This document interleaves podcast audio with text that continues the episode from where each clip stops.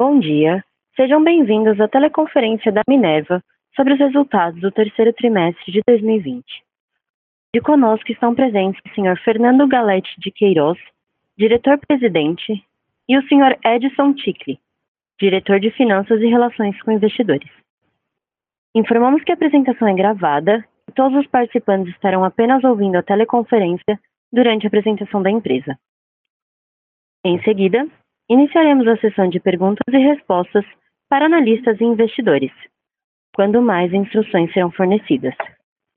Caso alguém necessite de alguma assistência durante a conferência, por favor, solicite a ajuda de um operador digitando asterisco zero. O áudio e os slides dessa teleconferência estão sendo apresentados simultaneamente na internet no endereço www.minervafoods.com.br. Neste endereço pode ser encontrada a respectiva apresentação para download na plataforma do webcast, seção Relações com Investidores. Antes de prosseguir, gostaríamos de esclarecer que eventuais declarações que possam ser feitas durante essa teleconferência relativa às perspectivas de negócio da Minerva, projeções e metas operacionais e financeiras, constituem-se em crenças e premissas da diretoria da companhia, bem como em informações atualmente disponíveis. Elas envolvem riscos, incertezas e premissas, pois se referem a eventos futuros e, portanto, dependem de circunstâncias que podem ou não ocorrer. Investidores devem compreender que condições econômicas gerais da indústria e outros fatores operacionais podem afetar o desempenho futuro da Minerva e conduzir a resultados que diferem materialmente daqueles expressos em tais considerações futuras. Agora, Gostaria de passar a palavra ao Sr. Fernando Queiroz, diretor-presidente, que iniciará a apresentação. Por favor, Sr. Fernando, pode prosseguir. Bom dia a todos e obrigado por participarem da teleconferência dos resultados da Minerva para o terceiro TRI de 2020. Assim como nos trimestres anteriores, vamos iniciar falando do atual momento e da nova realidade imposta pelo coronavírus. Desde o início da pandemia, a Minerva segue as orientações das autoridades reforçando os protocolos de segurança e medidas de distanciamento em nossas plantas e escritórios. Tomamos todas as medidas necessárias para a prevenção e proteção do nosso principal e mais importante ativo, nossa equipe, nossa gente, nossos colaboradores. Seguimos também atuando junto à sociedade civil, com ações de assistência e suporte financeiro, doações de alimentos, medicamentos, produtos de higiene e equipamentos de proteção, até o momento, são mais de 42 milhões de reais investidos em ações de suporte em todo o continente. A responsabilidade social sempre esteve presente em nosso DNA, sendo uma prioridade para nós da Minerva Foods. Todas as nossas iniciativas de apoio reforçam o nosso compromisso com a sociedade, com nossos colaboradores, parceiros, clientes e com as comunidades em que atuamos. Vamos passar agora para a discussão de nossos resultados no terceiro TRI de 2020.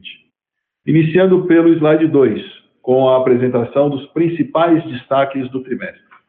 Começamos pelo fluxo de caixa, uma de nossas prioridades. O terceiro TRI de 2020 foi o 11º trimestre consecutivo com fluxo de caixa positivo, totalizando 595 milhões de reais no trimestre. No acumulado dos 12 meses, já temos uma geração de caixa de aproximadamente 2 bilhões, o que reflete a excelência operacional e financeira da companhia ao longo dos últimos períodos.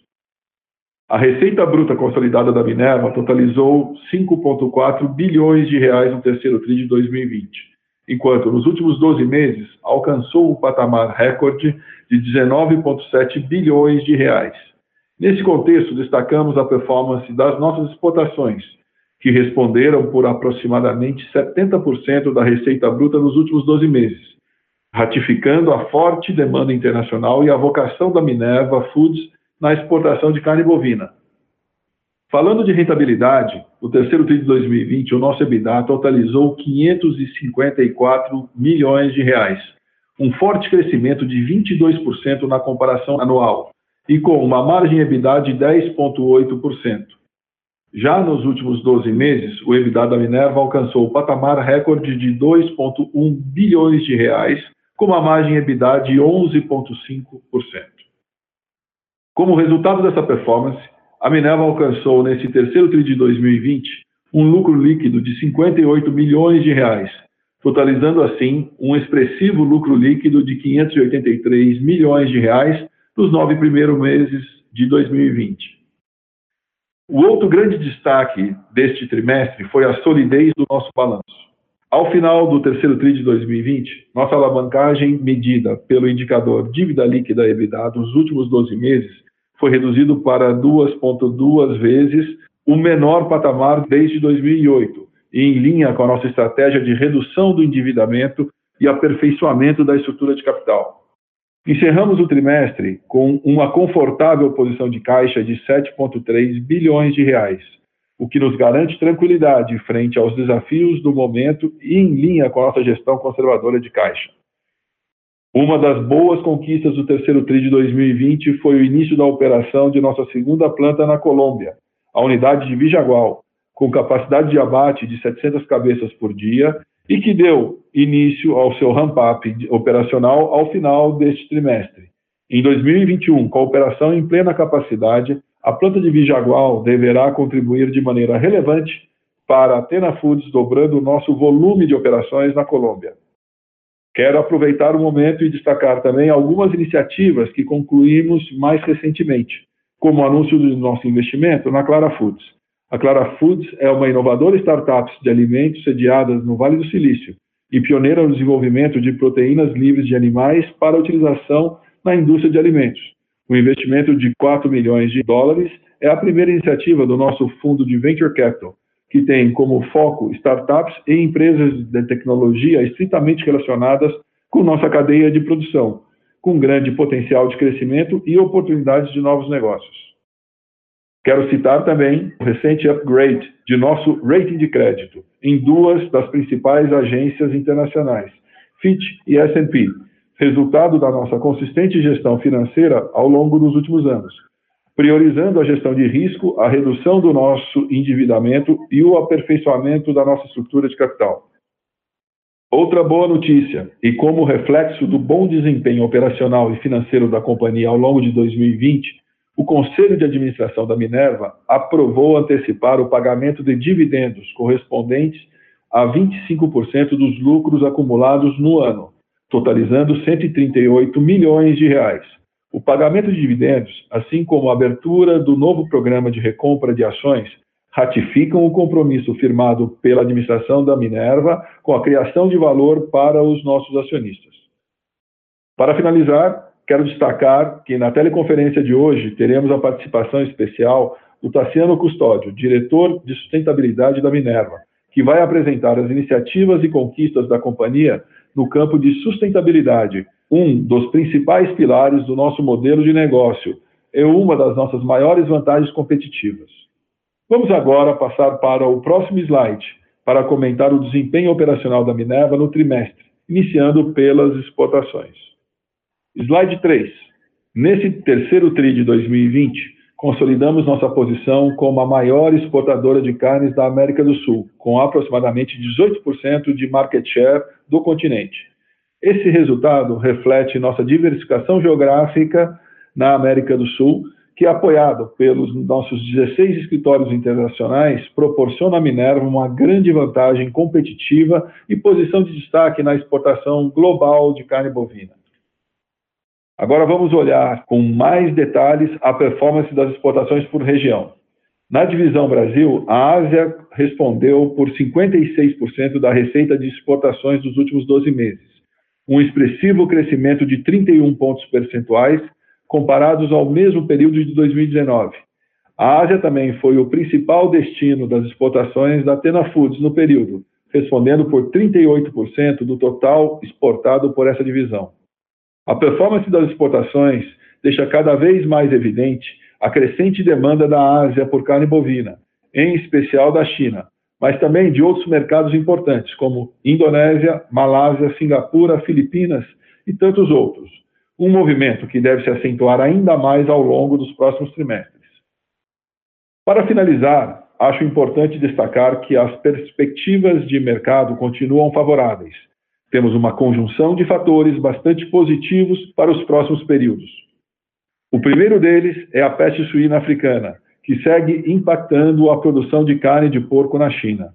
Vale lembrar que o surto não está limitado àquele país e já se espalhou pela Ásia e parte da Europa, atingindo recentemente a Alemanha, o segundo maior produtor de suíno da Europa. Somamos a isso uma mudança estrutural nos hábitos de consumo no Sudeste Asiático, como efeito da maior urbanização, expansão de renda e da classe média, e da maior ocidentalização dos padrões de consumo. Por fim, temos ainda os persistentes problemas na oferta de alguns produtores relevantes de carne bovina, como a Austrália, um dos nossos principais concorrentes no mercado mundial. E isso abre uma oportunidade para produtores da América do Sul em diversos mercados, especialmente na Ásia e Oriente Médio.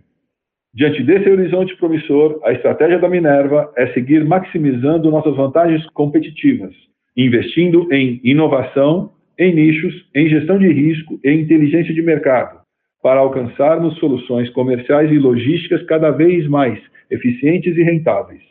Tudo isso sempre respeitando nosso compromisso com a sustentabilidade, um de nossos principais pilares e que abre as portas em diversos mercados, nos diferenciando dos nossos principais concorrentes e ampliando as oportunidades de negócios.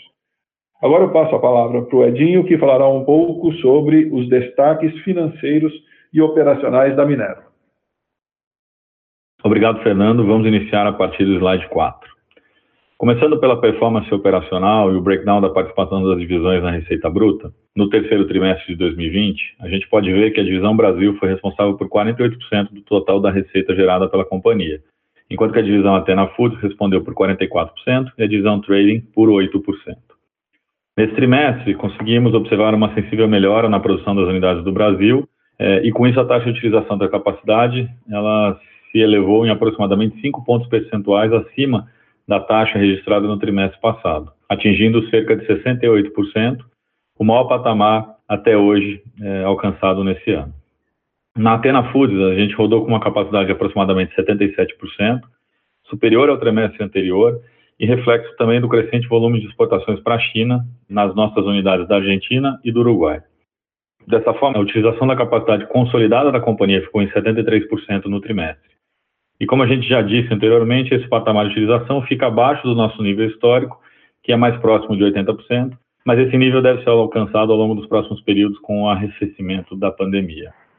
Para finalizar do lado direito do slide, destacamos nossas exportações consolidadas por região, tanto para o terceiro TRI quanto para os últimos 12 meses encerrados em setembro.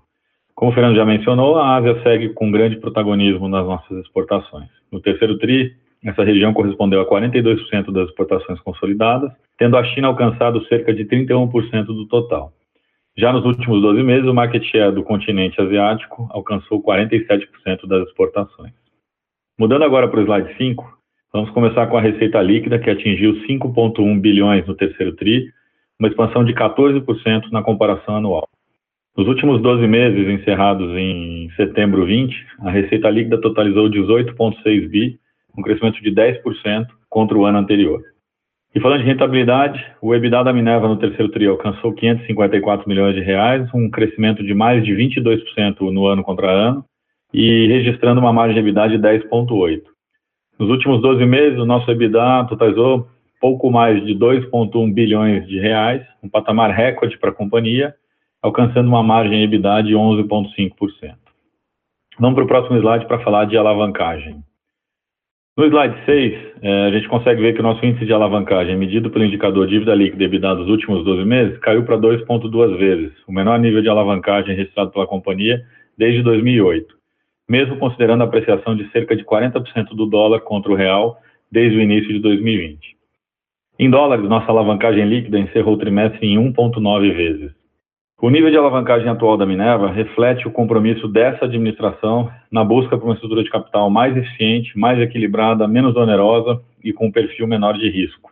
Isso é algo que a gente vem comunicando desde o início do ano, desde que nós concluímos o nosso follow-on em janeiro e que a gente vem executando muito bem e eu acho que a gente está conseguindo é, mostrar níveis de desalavancagem muito superiores ao que o mercado uh, esperava. Eu aproveito também para destacar que nesse trimestre ocorreu uma grande conversão dos bônus de subscrição, inclusive a totalidade dos bônus que eram detidos pela Salic, adicionando assim cerca de 397 milhões de reais ao nosso caixa no final do trimestre. A gente tem ainda cerca de 381 milhões de reais em warrants que devem reforçar o caixa da companhia até o final de 2021. Assim que o exercício ocorrer, esses recursos entram para o caixa e ajudam a ajustar a nossa alavancagem. Então, se a gente fizer a conta hoje, ajustando a alavancagem pelo efeito desses recursos, a alavancagem em reais do Minerva, após o exercício dos bônus, seria reduzida para duas vezes. Passando para o próximo slide, vamos falar de resultado líquido e fluxo de caixa operacional. No slide 7, a gente pode ver que no terceiro TRI de 2020, o resultado líquido foi positivo em 58 milhões de reais, após imposto de renda e contribuição social, alcançando 583 milhões de reais no acumulado de 2020. Como o Fernando citou, o Conselho de Administração da companhia aprovou antecipar o pagamento de dividendos referentes a 25% do lucro líquido acumulado no ano. Ou seja, é, nós temos acumulados até agora 583 milhões de reais de lucro nesses primeiros nove meses do ano, excluindo a reserva legal de 5%, é, essa antecipação de dividendos totaliza 138 milhões de reais, cerca de 26 centavos por ação, não considerando as ações em tesouraria. Vale ressaltar que, em linha com a nossa política, nova política de dividendos aprovada no início do ano, após o fechamento do quarto trimestre, a Minerva vai, obviamente, complementar o montante de dividendos a ser distribuído referente ao resultado total do exercício de 2020 e considerando, obviamente, essa antecipação que vai ser realizada e paga agora no mês de novembro. Então, a política de dividendos que diz que a alavancagem medida pela dívida líquida EBITDA, quando estiver igual ou menor que 2,5 vezes ao final do exercício, o dividendo mínimo passa a ser 50%, 25% obrigatório e 25% complementar. A gente está adiantando uma parte dos dividendos agora e ao final do ano, tendo os números fechados, a gente vai divulgar o dividendo referente ao ano de 2020, vamos descontar a parcela que já foi antecipada e fazer a complementação no ano que vem. As ações passam a ser negociadas ex-dividendos a partir de 9 de novembro e essa antecipação vai ser paga no próximo dia 13 de novembro. Vale dizer que essa antecipação de dividendo ela reflete não, não somente a excelência operacional da companhia, mas também esse nosso sólido modelo de gestão de riscos, que foi um fator fundamental para construir uma estrutura de capital sólida e com perfil de risco muito menor, o que acabou propiciando aproveitar oportunidades como essa que o mercado nos deu de aumentar a geração de caixa e, portanto, gerar mais valor para os nossos acionistas. Passando agora para a geração de caixa, o fluxo de caixa das atividades operacionais atingiu 955 milhões de reais no trimestre, sendo que aproximadamente 405 milhões foram ajustes do lucro líquido. O capital de giro devolveu 491 milhões ao caixa do terceiro TRI, impulsionado principalmente pela linha de fornecedores que devolveu 796 milhões de reais ao caixa. No acumulado de 12 meses, o fluxo de caixa operacional está positivo em 3,6 bi. Vamos agora para o slide 8 para comentar é, o fluxo de caixa livre, que é a grande prioridade da Minerva. Então, no terceiro TRI de 2020, o fluxo de caixa livre seguiu positivo pelo 11º trimestre consecutivo e totalizou 595 milhões de reais. Fazendo o build-up, a gente parte de um EBITDA antes dos itens não recorrentes de 540 milhões e os investimentos no trimestre foram na casa de 131 milhões. Lembrando que, como o Fernando citou no início da apresentação, a gente teve a aquisição do frigorífico Vijagual na Colômbia, que somou aproximadamente é, 75 milhões no capex do período e já está incluído nesse 131. O resultado financeiro base caixa foi de 319 milhões negativo, impactado é, principalmente pelo pagamento de juros dos nossos bonds feitos numa taxa de câmbio bastante mais depreciada. E a necessidade de capital de giro foi positiva em 491 milhões de reais é, no trimestre. Excluindo então os efeitos não recorrentes de 14 milhões devido a gastos sociais e outras despesas relacionadas à pandemia do novo coronavírus, a gente chega a um fluxo de caixa livre recorrente de 595 milhões no trimestre. Usando o mesmo critério, o fluxo de caixa livre dos últimos 12 meses alcançou aproximadamente 2 bilhões de reais, de parte de um EBITDA de 2,1 bilhões, capex dos últimos 12 meses de 340, resultado financeiro base caixa negativo em 226 e variação de capital de giro positivo em 405. Somando o impacto de 39 milhões de itens não recorrentes, a gente chega então a esse fluxo de caixa livre da ordem de 2 bilhões de reais nos últimos 12 meses, o que sim reflete a excelência operacional e a performance financeira da Minerva no período. Eu chamo a atenção para esse resultado de fluxo de caixa livre dos últimos 12 meses, comparando com o EBITDA do mesmo período. A gente gerou 2 bi de fluxo de caixa livre com EBITDA de 2,1 bi, ou seja, uma taxa de conversão EBITDA caixa superior a 95%. Então, isso significa dizer que a métrica de EBITDA como proxy de geração de caixa livre, no caso da Minerva, nos últimos 12 meses, se mostrou bastante aderente. É, eu acho que difícil encontrar nesse setor uma outra companhia que tenha uma taxa de conversão EBITDA caixa tão alta quanto a conversão que a gente conseguiu ter no Minerva nos últimos 12 meses. Vamos passar agora para o slide 9 e falar sobre o bridge da dívida líquida. Então, ao final do trimestre anterior, a nossa dívida líquida totalizava 5,4 bi. Nesse terceiro TRI, a gente teve um resultado positivo do fluxo de caixa livre de 595 milhões. Tivemos um impacto de 14 milhões de reais relativos a itens não recorrentes já explicados. Tivemos 397 milhões de reais positivos referente ao exercício dos bônus de subscrição no período. Tivemos 18 milhões como efeito eh, não caixa dos instrumentos de hedge e tivemos eh, a variação cambial impactando a parcela da nossa dívida em moeda estrangeira, também não caixa, da ordem de 291 milhões de reais, ou seja, só considerando a variação cambial, a nossa dívida teria subido 291 milhões de reais no trimestre. Quando a gente soma todas essas contas e refaz o bridge, a dívida sai de 5,4 bi para uma dívida de 4,7 bi ao final do trimestre, mesmo considerando a depreciação cambial de quase 16 centavos na comparação entre o fechamento do terceiro TRI e o fechamento do segundo TRI. Então, novamente, ratificamos o compromisso da administração em diminuir o nível de endividamento e, principalmente, melhorar gradativamente a estrutura de capital. A política de hedge continua impondo que nós tenhamos um mínimo de 50% de proteção para a exposição cambial passiva de longo prazo. Então, com isso, a gente continua com a exposição cambial é, bastante protegida no nosso balanço, o que nos dá o conforto de continuar gerando esses excelentes resultados operacionais e financeiros. E no próximo slide a gente fala mais sobre a estrutura de capital. Então, como a gente já falou, o índice de alavancagem medido pela relação dívida líquida EBITDA dos últimos 12 meses encerrou o terceiro TRI em 2,2 vezes, o menor nível desde 2008. A posição de caixa da companhia ficou em 7,3 bi ao final de setembro, fruto também da política de hedge que nos obriga a manter uma parte relevante do nosso caixa em dólares. Portanto, quando há depreciação do real, ter esse caixa em dólar implica em ter mais reais ao final do trimestre. Isso nos propicia bastante é, proteção nos momentos de elevada volatilidade.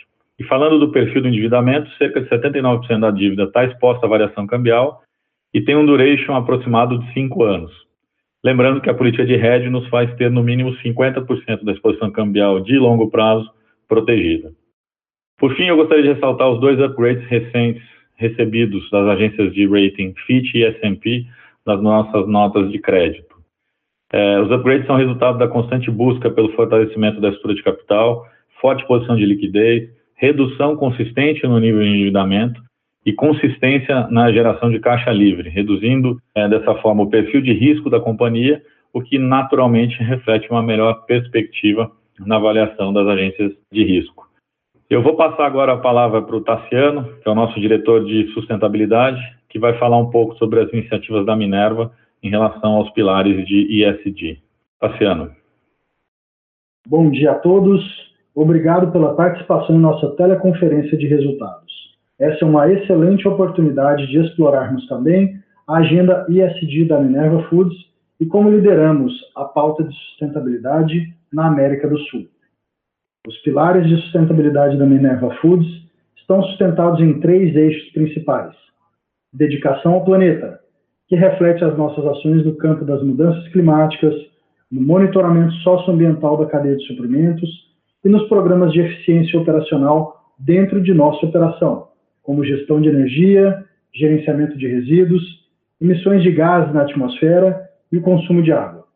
Prosperidade da nossa gente, a nossa presença é sentida além do consumo de nossos produtos e a prosperidade de todos é essencial para a companhia. Esse pilar representa a dedicação e o comprometimento com as mais de 18 mil famílias que contribuem com a nossa força de trabalho, seja na geração de emprego e renda em mais de 36 cidades no continente, seja no apoio e suporte às comunidades durante a pandemia do novo coronavírus. A Minerva Foods contribui ativamente no desenvolvimento local e das comunidades onde atua. E, por fim, qualidade do produto e respeito com a vida, o pilar em que tratamos da segurança do alimento que produzimos e exportamos para mais de 100 países. e também do respeito e cuidado que dedicamos no manejo dos animais. Antes de iniciarmos mais profundamente nos desafios da nossa indústria, queria contextualizar um pouco o cenário da produção agrícola no Brasil. O Brasil é uma potência na produção de alimentos e possui uma lei florestal moderna e conservacionista. Nosso país possui mais de 65% do território composto por vegetação nativa, sendo mais de 30% protegido dentro de áreas de conservação e terras indígenas, e mais de 20% dentro de propriedades privadas, segundo os dados da Embrapa. Desde 2009, a Minerva Foods assume compromissos públicos contra o trabalho escravo infantil e também contra o desmatamento. Investimos pesado no desenvolvimento de uma plataforma de monitoramento socioambiental em parceria com a empresa Nice Planet e somos líderes no Brasil e na América do Sul com os melhores resultados de monitoramento da cadeia de suprimentos. Fato esse atestado pela auditoria do Ministério Público Federal. Nossa plataforma de monitoramento contém mais de 10 mil propriedades no Brasil e no Paraguai e que somam mais de 9 milhões de hectares monitorados na Amazônia, no Cerrado e no Chaco Paraguaio. Avaliamos 100% de nossas compras em todo o Brasil para embargos ambientais e desmatamento ilegal por meio da lista e dos polígonos de embargo do IBAMA. Também checamos 100% das compras usando a lista de trabalho escravo e documentos de posse de terra. O slide 4 é uma imagem do nosso sistema de monitoramento, onde podemos observar em azul os mapas dos fornecedores Minerva, em vermelho as ocorrências de desmatamento segundo o Instituto Nacional de Pesquisas Espaciais, em verde as áreas de conservação ambiental e em amarelo as terras indígenas. A Minerva não compra animais de fazendas fornecedoras que estão em sobreposição a terras indígenas e unidades de conservação ambiental, e também não compra animais de fornecedores cujas propriedades estejam relacionadas com áreas de desmatamento. Aplicando-se um zoom em nossa plataforma de monitoramento, podemos identificar uma fazenda que não atende aos critérios de sustentabilidade da Minerva Foods. Vocês conseguem perceber facilmente que a propriedade do fornecedor, identificada pelo polígono azul, apresenta restrições relativas a desmatamento, ou seja, trata-se de um fornecedor inabilitado pelo sistema da Minerva Foods. Essa integração dos sistemas da compra de gado com a plataforma de monitoramento geográfico garantem maior segurança nesse processo, sem afetar a agilidade e transparência na negociação com os nossos fornecedores. No slide 6 temos um exemplo do relatório gerado pelo sistema, com as informações que inabilitam e bloqueiam a compra de animais do fornecedor a propriedade fornecedora que não atende aos critérios de sustentabilidade fica automaticamente bloqueada nos sistemas Minerva até a apresentação de documentos oficiais que comprovem a sua regularização. Nesse sentido, trabalhamos de maneira proativa com a nossa equipe de campo, orientando os fornecedores para a regularização de sua propriedade junto aos órgãos de competência. O uso da melhor ferramenta de monitoramento, aliado à integração de sistemas e o comprometimento da nossa equipe confere segurança e transparência em nosso processo de aquisição de gado. No slide 7, temos o efeito desse compromisso da Minerva Foods com a sociedade, refletido no resultado da auditoria supervisionada pelo Ministério Público Federal do Pará, uma das regiões mais impactadas pela produção de gado. Quero ressaltar aqui que toda a base de dados desse procedimento é fornecida pelo próprio governo estadual, o que assegura muita transparência e assertividade quanto aos resultados das empresas avaliadas e o compromisso de cada uma contra o desmatamento. A Minerva Foods é o grande destaque e possui os melhores resultados entre os grandes players, com 100% de conformidade na avaliação de 100% das compras na primeira auditoria e 99,7% de conformidade na avaliação de 97% das compras na segunda auditoria. A ONG Amigos da Terra publicou recentemente um estudo sobre os resultados dos 10 anos do TAC no Pará e apresentou um comparativo que revela o compromisso das empresas que atuam de maneira efetiva contra o desmatamento. E, novamente, conseguimos perceber os excelentes resultados e grande destaque alcançado pela Minerva. Sem sombra de dúvidas, sustentabilidade é um pilar fundamental no modelo de negócio da companhia. Um grande desafio do nosso setor está relacionado com o monitoramento dos fornecedores, especialmente aqueles nos elos iniciais de produção da cadeia, os chamados fornecedores indiretos, ou seja, aqueles que fornecem animais aos nossos fornecedores finais. Queria aproveitar e contextualizar um pouco esse cenário e o impacto, especialmente na cadeia de uma companhia como a Minerva Foods, cujo foco do modelo de negócio é o mercado de exportação. Em um estudo conduzido pela Nice Planet Geotecnologia, 90% da ocorrência dos desmatamentos acontece em propriedades de até 500 hectares, sendo que 65% destes ocorrem em propriedades de até 100 hectares. Se a gente levar em consideração as médias de produtividade da pecuária no Brasil, a capacidade de produção de gado em propriedades menores que 100 hectares é bastante baixa. Conseguem entregar, em média, 36 animais por ano. Isso impacta diretamente o nível de rentabilidade e limita a capacidade de investimento em tecnologias para melhorar o sistema de produção nessas propriedades. Ou seja, nesse contexto, os pequenos produtores, aqueles que operam em propriedades menores que 100 hectares, e que, de acordo com os estudos estatísticos, acabam tendo maior impacto no desmatamento, não conseguem qualificar e tampouco fornecer escala relevante a animais com a qualidade e a segurança exigido pelos mercados internacionais. Atributos como idade máxima, peso, pH da carne e marmoreio somente são atingidos com os investimentos no campo, em nutrição, bem-estar animal, pastagem e sistemas de intensificação. Os produtores que não possuem rentabilidade suficiente para investir em tecnologia ficam fora do mercado de exportação. Ainda sobre o tema de fornecedor indireto, a Minerva se posiciona mais uma vez como pioneira em sustentabilidade, buscando apresentar alternativas e respostas a essa discussão. Somos a primeira empresa a testar o VisiPack, uma ferramenta para diagnóstico da cadeia de fornecedores indiretos e com foco na avaliação de riscos. Os resultados preliminares dos testes aplicados em Mato Grosso e Rondônia são muito positivos, com 99,9% de atendimento aos critérios estabelecidos pelo Grupo de Trabalho de Fornecedores Indiretos. Foram 3.314 propriedades avaliadas e apontadas como potenciais fornecedoras indiretas das três plantas da amostra do teste. O teste com a ferramenta Visipec é mais uma iniciativa da Minerva Foods em conjunto com diversos atores da cadeia da carne no Brasil, em busca de maior transparência e segurança no processo de originação do gado. Já no bioma do Cerrado, possuímos as unidades de Barreto e José Bonifácio em São Paulo, com 100% dos fornecedores de 2020 inseridos no sistema de monitoramento geográfico, e estamos avançando para a cadeia de fornecimento de Palmeiras de Goiás e Janaúba, em Minas Gerais.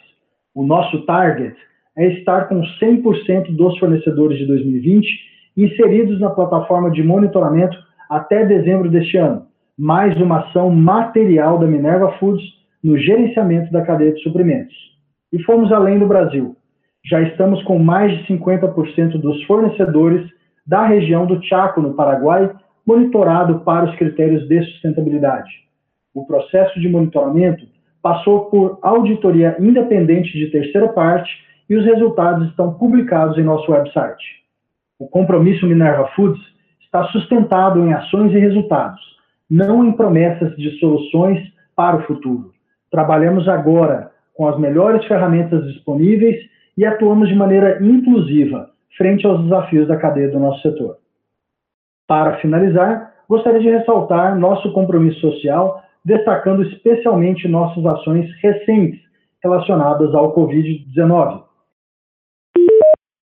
A Minerva Foods investiu mais de 40 milhões de reais em iniciativas diversas de auxílio e combate à pandemia. Foram centenas de toneladas de carne bovina doadas, milhares de EPIs, produtos de higiene, milhares de medicamentos e equipamentos hospitalares. Então, bom dia, você precisa de ajuda?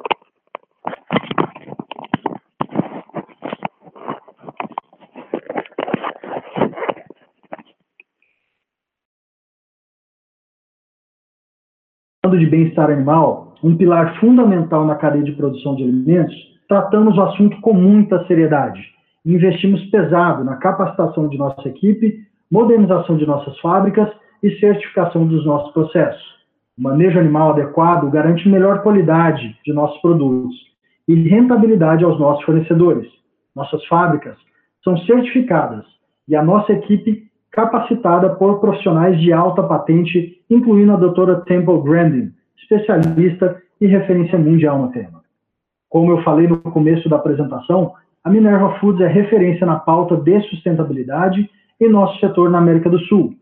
Esse pioneirismo e liderança, além de ser um dos pilares fundamentais de nosso modelo de negócios, conta com o apoio e suporte de importantes parceiros como o IFC, International Finance Corporation, reconhecido mundialmente pela exigência junto às empresas investidas na pauta de sustentabilidade, governança e responsabilidade social. Hoje a Minerva Foods é a única empresa do setor da carne bovina em toda a América Latina que conta com a parceria e investimento da IFC. Para finalizar, gostaria de convidar a todos para que visitem o nosso site de sustentabilidade, onde disponibilizamos todos os compromissos assumidos pela companhia, bem como os resultados das auditorias em nossas cadeias de suprimento no Brasil e no Paraguai, os inventários de gás de efeito estufa, as políticas e programas sociais que dão norte à atuação da companhia. E, claro, o nosso relatório de sustentabilidade, que é publicado anualmente desde 2012 e o único auditado de forma independente do setor. Nós, da Minerva Foods, temos um compromisso com o agronegócio e temos orgulho de produzir esse alimento tão essencial que é a carne bovina contudo, sempre atuando de maneira ética, sustentável e com responsabilidade social, a fim de oferecer alimentos com qualidade e segurança para nossos clientes em todo o mundo. Obrigado pela atenção de todos e agora eu devolvo a palavra ao Edson. Bom, Tassiano, muito obrigado pela apresentação. É, a gente conclui aqui a apresentação e eu passo agora a palavra de volta para a operadora para a gente dar início à sessão de perguntas e respostas. Muito obrigado a todos. Senhoras e senhores, iniciaremos agora a sessão de perguntas e respostas para analistas e investidores. Antes de iniciar, informamos que as perguntas serão respondidas em português pelo telefone webcast e em inglês apenas através do webcast. Lembrando que para fazer uma pergunta, basta digitar asterisco 1. Para retirar a pergunta da lista, digitem a tecla hashtag. A nossa primeira pergunta é da senhora Luciana Carvalho, do Banco do Brasil. Por favor, senhora Luciana, pode prosseguir. Bom dia a todos, Fernando, Edson, obrigada pela oportunidade e parabéns pelos resultados.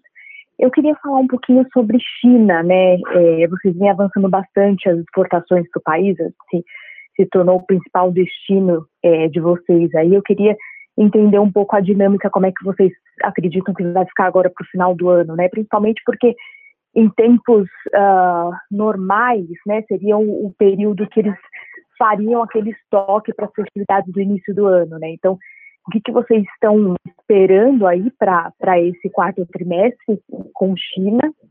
E ainda se vocês puderem fazer um update de como está a atuação é, é, da JV de vocês ali no, no, no, país, né? Se elas têm a, a ajudado, a JV tem ajudado vocês aí nesse avanço para nas exportações, também agradeço. Obrigada. Oi, Luciana, obrigado pela pergunta. Se você estiver acompanhando os dados, ah, se vocês estiverem acompanhando os dados, a China é o país com a maior uh, rapidez na retomada uh, da, da economia. Entre essas retomadas, o food service tem o destaque. Uh, nós estamos vendo o food service aí já 90% do que era antes da pandemia. Então, é uma retomada sólida, consistente. Dado interessante é que a China bateu recorde de movimento em rodoviárias, estações de trem e aeroportos internamente. Então, uh, existe atividade econômica, existe viagem, existe retomada em todos os setores. E a sazonalidade da China é essa mesmo, né? Uh, o ano passado ela sofreu um pouco. Uh, esse ano a gente vê a sazonalidade com dezembro sendo o grande mês uh, de, de, preparação para as festas uh, para o Ano Novo Chinês, que é em janeiro. Então, nós enxergamos um ciclo normal e o sazonal normal que, que vem da China. A JV é parte da estratégia do Minerva de downstream, de estar presente uh, mais perto da ponta consumidora. Então, em alguns países, nós estamos fazendo esse movimento. A China, pela importância que tem, pela, pelas características uh, heterogêneas que cada região tem, é fundamental que nós tenhamos esse passo dado. Por enquanto, nós temos uma, uh, um MOU non-binding, uh, estamos trabalhando nele e pretendemos aí em breve anunciar a estrutura da JV. O objetivo é ter não só mais rentabilidade indo downstream, mas também aperfeiçoando o nosso sistema de informação, uh, onde que nós tenhamos ainda mais assertividade dentro das nossas políticas de gestão de risco. Então, somos muito otimistas com a China. Uh, numa declaração do embaixador chinês no Brasil, ele espera que de hoje até 2027 as importações de carne bovina na China dobrem. Então, isso mostra o potencial que a China tem. Obrigado, Luciana. Obrigada, Fernando. É bastante claro. E se eu puder fazer uma segunda pergunta mais relacionada ao mercado doméstico, né? Como é que vocês estão vendo aí os preços é, que têm ajudado bastante margens, é, principalmente nesse, é, é nesse, nessa escalada de preços, tanto de boi, é, acabou acompanhando aí um pouco essa, esse, o mercado doméstico, os preços também no mercado doméstico. Então eu queria é, ouvir um pouquinho de vocês, essa, essa tendência de alta, vocês acredito que sustenta, o que, que o, o, auxílio emergencial aí, né, a prorrogação pode ajudar nesse sentido, e como você mencionou, né, é, a China está voltando uma velocidade mais rápida, talvez aí, retomando aí o food service, que qual que é a expectativa para o food service aqui é, no Brasil também? Obrigada. Tá. É, Luciano, o mercado interno passou a ter uma importância, sempre teve uma importância muito grande, mas especialmente nesse momento. Você tem uma redução do abate médio no Brasil no ano e você tem um aumento de exportações. Se você olhar os dados uh, recentes do CSEX uh, de outubro, você teve um incremento de 5% ano contra ano uh, nas exportações e em preço uma subida de quase 4% em relação ao mês anterior. Então, você vê um mercado bastante demandante nas exportações. Isso, obviamente, reflete no mercado interno, deixando uh, o mercado interno mais aquecido, mais um mercado do vendedor. E é isso que nós estamos vendo. Um mercado que está uh, batendo recordes, e especialmente no quarto TRI, que sazonalmente é o mercado, uh, é, o, é o período mais forte do mercado interno. Então, a gente está bastante otimista uh, também com o mercado interno, especialmente pela plataforma que nós temos de produção em outros países da América do Sul, onde que o Brasil passa a ser é, também uh, não só um produtor, mas também um importador dos países vizinhos. O Adinho vai completar. É, deixa eu só completando um pouquinho mais de cor. É, mercado interno, por exemplo, food service, é, teve uma melhora bastante substancial no terceiro TRI. A gente estima que já está operando entre 80% e 85% do que eram os valores normais no ano passado. Então, a gente continua bastante otimista, como o Fernando falou, para o desempenho de mercado interno no Brasil para o quarto TRI. Mas para o primeiro semestre do ano que vem, dependendo do que acontecer com os estímulos na economia e com as decisões sobre a política fiscal, pode ser que você tenha uma arrefecida na demanda, com isso você tem uma queda de preço, mas o lado positivo disso é o impacto que isso tem no preço da arroba do boi. É, lembrando que a correlação do preço da arroba do boi no mercado interno brasileiro ela é, ela é muito alta com o desempenho das vendas de carne também no mercado interno. Então, se você tiver uma demanda menos aquecida, os preços de carne caindo, provavelmente você vai ter um recuo do preço da arroba, que acaba nos beneficiando bastante.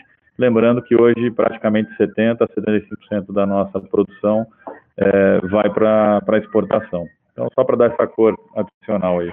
Só adicionar uma coisa mais, Luciana, é o seguinte, nós estamos vendo muito sólida a nossa plataforma no mercado interno. Se você se lembra, no começo do segundo TRI, nós lançamos um fundo de apoio aos nossos clientes, especialmente pequenos e médios do mercado interno.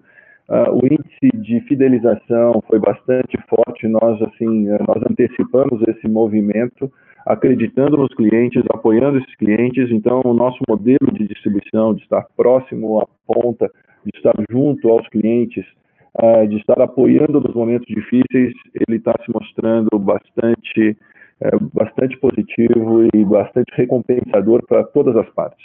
Obrigado. Tá ótimo, obrigada, Fernando. Obrigada, Edson. Nossa próxima pergunta é do senhor Ricardo Alves, do Morgan Stanley. Por favor, senhor Ricardo, pode prosseguir. Bom dia, Fernando. Edson, obrigado pelo call. É, duas perguntas sobre rentabilidade. É, a primeira em Atena, esses 12% de margem de EBITDA realmente surpreendeu positivamente é, sustentável vocês consideram esse nível de rentabilidade na divisão? Acho que se você puder dar um pouquinho mais de color é, com relação aos custos é, nessa divisão, acho que nos ajudaria, por exemplo, é um pouco de perspectiva sobre o custo de, de Quero no, na Argentina, por exemplo, qualquer color adicional para a gente tentar entender a sustentabilidade desse, desse resultado. E a segunda também na mesma linha, mas aí pensando um pouco mais no consolidado, é, levando em conta alguns dos pontos que já foram levantados, né, a questão do, do da roupa do gado muito alta aqui no Brasil, é, levando em consideração que a demanda na China deve é, continuar forte agora no quarto tri, levando em consideração também que o food service no Brasil tem, é, tem melhorado, tudo isso junto, como que vocês estão pensando na sua rentabilidade consolidada aí para o quarto trimestre, né, se fizeram 11% agora, que foi bastante sólido, mas colocando tudo isso na conta, todas essas variáveis, algumas positivas, outras um pouco menos, como vocês estão vendo a rentabilidade para o final do ano. Muito obrigado. É, bom, falando um pouco de Atena, é, a gente divulga uma semana antes dos resultados um panorama setorial. Você falou um pouco de custos. Lá a gente abre, por exemplo, o preço médio do gado em todos os países em que a gente opera. Se você comparar o preço médio em dólar, por exemplo, você vai ver que o Paraguai tá, a média do, do trimestre passado foi 2,50 dólares por quilo. Se a gente olhar, por exemplo, o Uruguai, que é o país mais caro hoje na América do Sul, 3,50. A Argentina também na faixa de 2,50 é, dólares por quilo. Então, é, isso significa dizer que esses países da América do Sul, é, principalmente a Argentina, que tem basicamente os mesmos mercados que o Brasil, ele acaba sendo mais é, competitivo por essa questão de custo e, portanto, acaba tendo é, margens até um pouco melhores do que as margens que a gente está vendo no Brasil. Se você olhar a Atena Foods, a gente abre o histórico aí na página 22 do, do release, nos últimos dois trimestres ela operou perto de 12%, né? No segundo tri ela operou 11,70, no terceiro tri 12,1. Se a gente pegar o terceiro tri do ano passado, onde as condições de venda de preço em dólar eram muito piores, ela mesmo assim operou numa margem aí perto de 10%. Então a gente acha, e se vocês olharem a apresentação que a gente deixou quando no site, falando um pouco das nossas expectativas para a Tena Foods para frente, a gente já tinha uma expectativa para esse terceiro TRI ao redor de 12%, a gente é, conseguiu chegar muito próximo, até superar um pouquinho a expectativa inicial que nós tínhamos no Business Plan. Para o quarto TRI, a expectativa está entre por volta de 11% né, naquela, naquela apresentação, e, e, e a gente acha que, os, pelos números que nós estamos vendo nesse quarto TRI, é, a gente vê uma perspectiva de margens não só na Atena, mas no Brasil, na Minerva como um todo, é, so far muito próximas é, da situação que a gente viu no terceiro TRI. Então, é isso, a Atena Foods ela tem uma competitividade é, bastante grande em função do preço do gado, do custo, e porque na ponta da venda ela consegue atuar em mercados muito parecidos com o Brasil, em alguns casos mercados até mais premium e que pagam mais pela carne produzida lá. Ricardo, acrescentando o que o Edinho colocou, uh, vale destacar a nossa estratégia da diversificação na América do Sul. Essa estratégia nos permite arbitrar os mercados, uh, nos permite, independente da sazonalidade, da moeda, do ciclo, uh, estar sempre presente com competitividade. E a Atena, ela mostra isso claramente, e a Atena com o Brasil mostra isso ainda mais forte. Vale lembrar que a América do Sul hoje representa mais de 40% das exportações mundiais e com concorrentes que têm um gap de preço significativamente mais alto.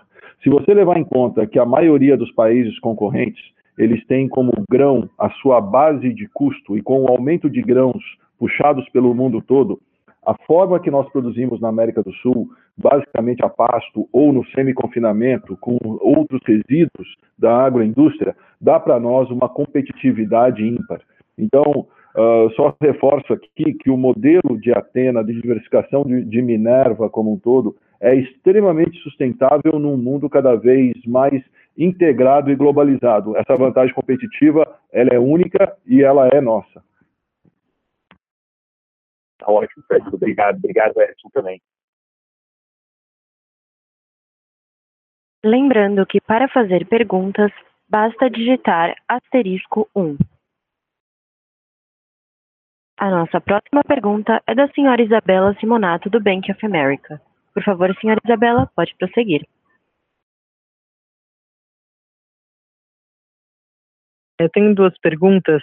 A primeira, ainda explorando um pouco mais o ciclo de gado no Brasil, né? Eu entendo que é, a, a, demanda tem sido um fator super importante para puxar o preço da arroba, mas por outro lado, a gente também está vendo o preço dos bezerros, né? Tendo um rally bem importante esse ano.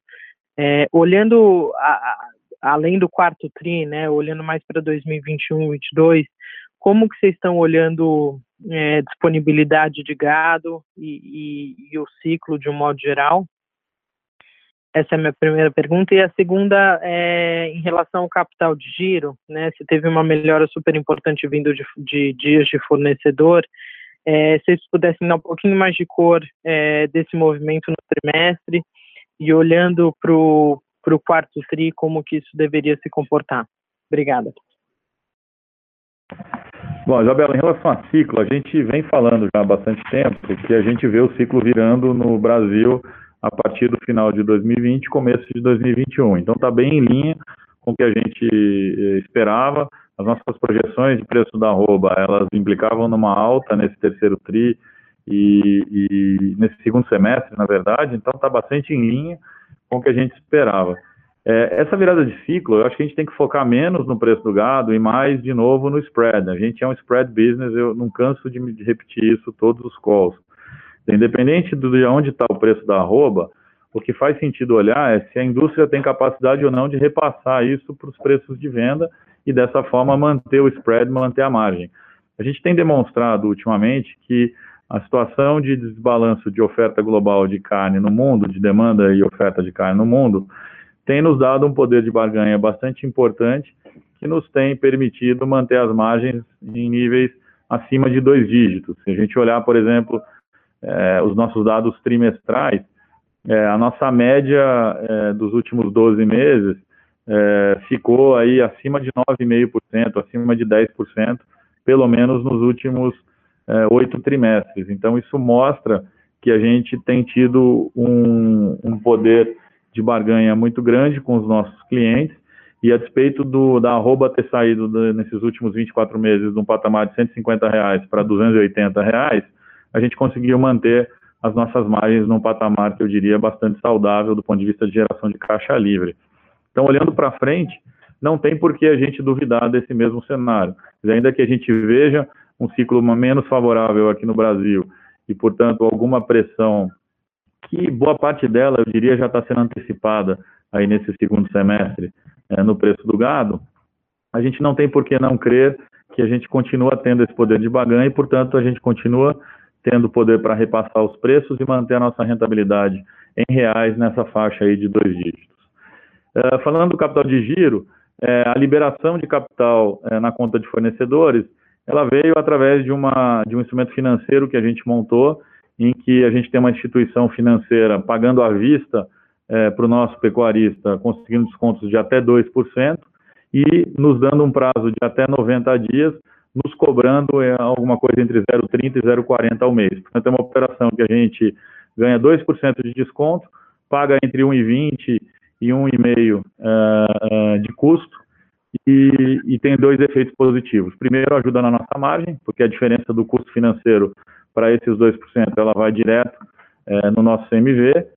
E o segundo e mais importante benefício é a liberação de dinheiro que estava empatado em capital de giro, que nos ajuda a reduzir é, o endividamento e, por consequência, a reduzir na margem mais despesa financeira. Então, se a gente colocar na conta, a operação ela é bastante rentável, não só do ponto de vista operacional, pela redução do CMV, mas também, principalmente, do ponto de vista financeiro, para nos ajudar a ter uma dívida menor com a liberação de capital de giro.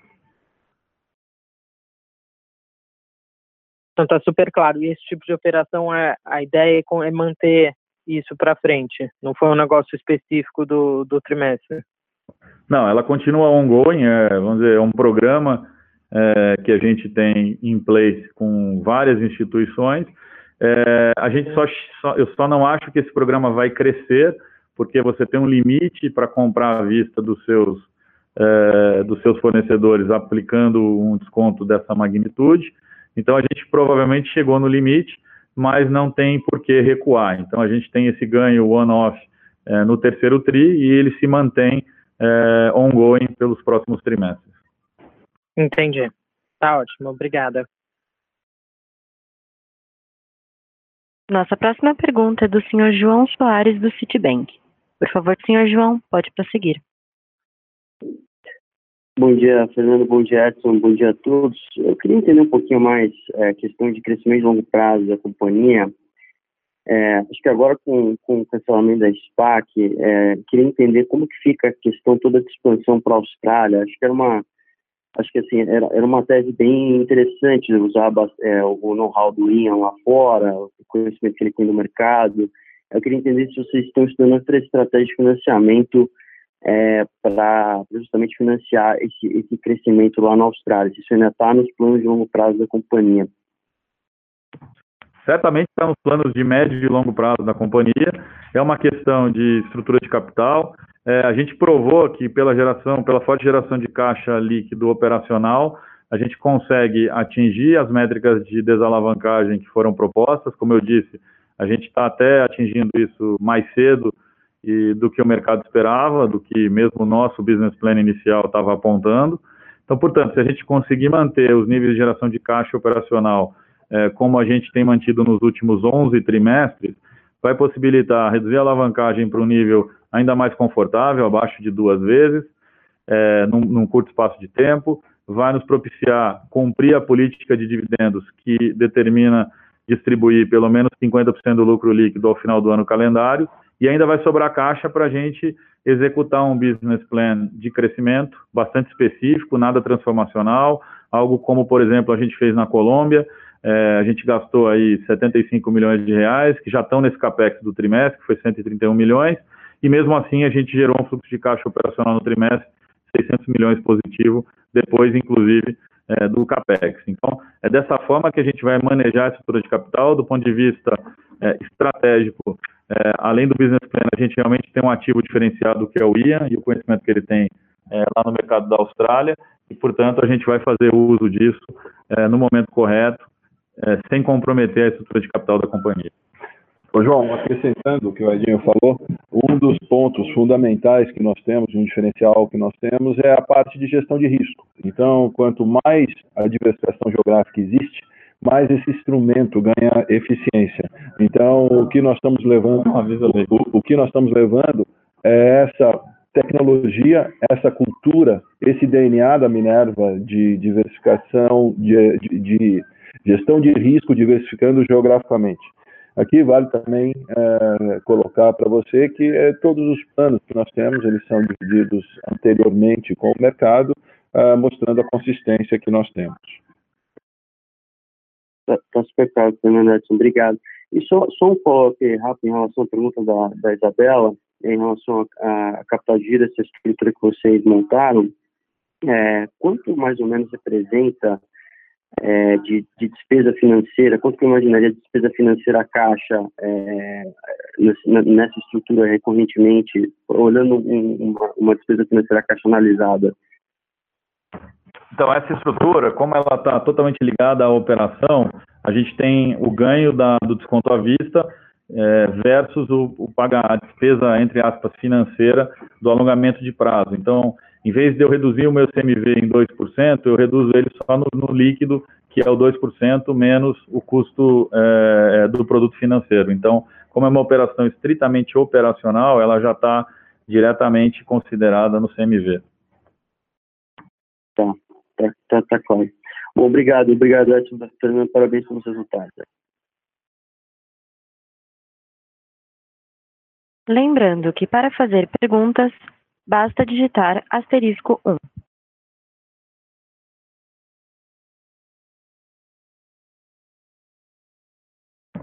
É, chegou uma pergunta aqui pelo webcast é, do Rafael Sommer. Bom dia. Poderia dar um pouco de cor em relação ao resultado de rede cambial, dado que essa linha foi negativa em 64 milhões de reais no trimestre, com o real tendo depreciado. Além disso, podia, poderiam falar mais do capital de giro da linha de fornecedores. A segunda parte da pergunta, acho que eu já respondi. Em relação ao rede cambial, é muito simples. É, quando o câmbio passou é, no segundo trimestre dos níveis, no terceiro trimestre dos níveis de fechamento do segundo TRI, a gente resolveu proteger o caixa, que foi mais de um bilhão de reais que a gente é, ganhou no primeiro e segundo TRI com a política de hedge, transformando o NDF numa call. Como é que a gente fez isso? A gente comprou put. Eu tinha dólar futuro comprado, eu compro put, o sintético disso é uma call. E a gente comprou put em vários strikes, entre 5,20 e 5,40, e essas puts venceram com o câmbio acima disso, a 5,64, e, portanto, a gente acabou perdendo o prêmio. É, e é por isso que o resultado de hedge acabou negativo. A gente teve um ganho, obviamente, nos NDFs dos 16 centavos contra a posição que a gente tinha, menos o custo de carrego, que é mais ou menos 1%, 1,2% é, por trimestre. Então a conta é muito fácil: pega o nosso NDF, multiplica por 16 centavos, tira o custo de, de carrego e, e tira o custo das opções que venceram e que não foram exercidas a gente chega nesse resultado negativo, pequeno resultado negativo no trimestre. Ainda que a gente tenha é, é, perdido, eu acho que foi uma estratégia bastante acertada. Ela trouxe uma simetria enorme, enorme para a nossa posição é, de hedge, principalmente depois do movimento que o câmbio fez de sair de R$ reais para mais de 5,20, se a gente considerar o fechamento do, do segundo TRI, isso deu um impacto de mais de 1,3, 1,4 bilhões de reais é, para o nosso caixa é, nesse período. Então, então foi isso, é, transparência total, a gente, então recapitulando, a gente transformou o NDF numa call é, transitoriamente, essas opções venceram e a política de hedge continua exatamente é, da mesma forma. Encerramos neste momento a sessão de perguntas e respostas. Gostaria de passar a palavra ao senhor Fernando Queiroz para as considerações finais. Gostaria de encerrar essa teleconferência agradecendo a todos e a todo o time da Minerva pela dedicação e performance destacada nesse terceiro TRI de 2020. Mas eu destaco aqui a resiliência e a garra diante do grande desafio que estamos vivendo nesse ano de 2020. Fico feliz em saber que nosso time tem tido a disciplina com novos hábitos de trabalho, mesmo em home office, mantendo o mesmo nível de dedicação e comprometimento. O foco a disciplina que nós tivemos durante esse período ele foi fundamental para nós transformarmos a diversidade em oportunidades. Seguiremos atentos às oportunidades de mercado de carne bovina, reafirmando nosso compromisso com a disciplina de capital, com práticas éticas e sustentáveis, pois confiamos que este é o melhor caminho para a geração de valor no longo prazo. Eu agradeço a todos o interesse pela Minerva, a gente se mantém aqui à disposição de vocês para sempre com transparência, com clareza, com inclusão, estar cada vez mais gerando valor para os acionistas. Muito obrigado.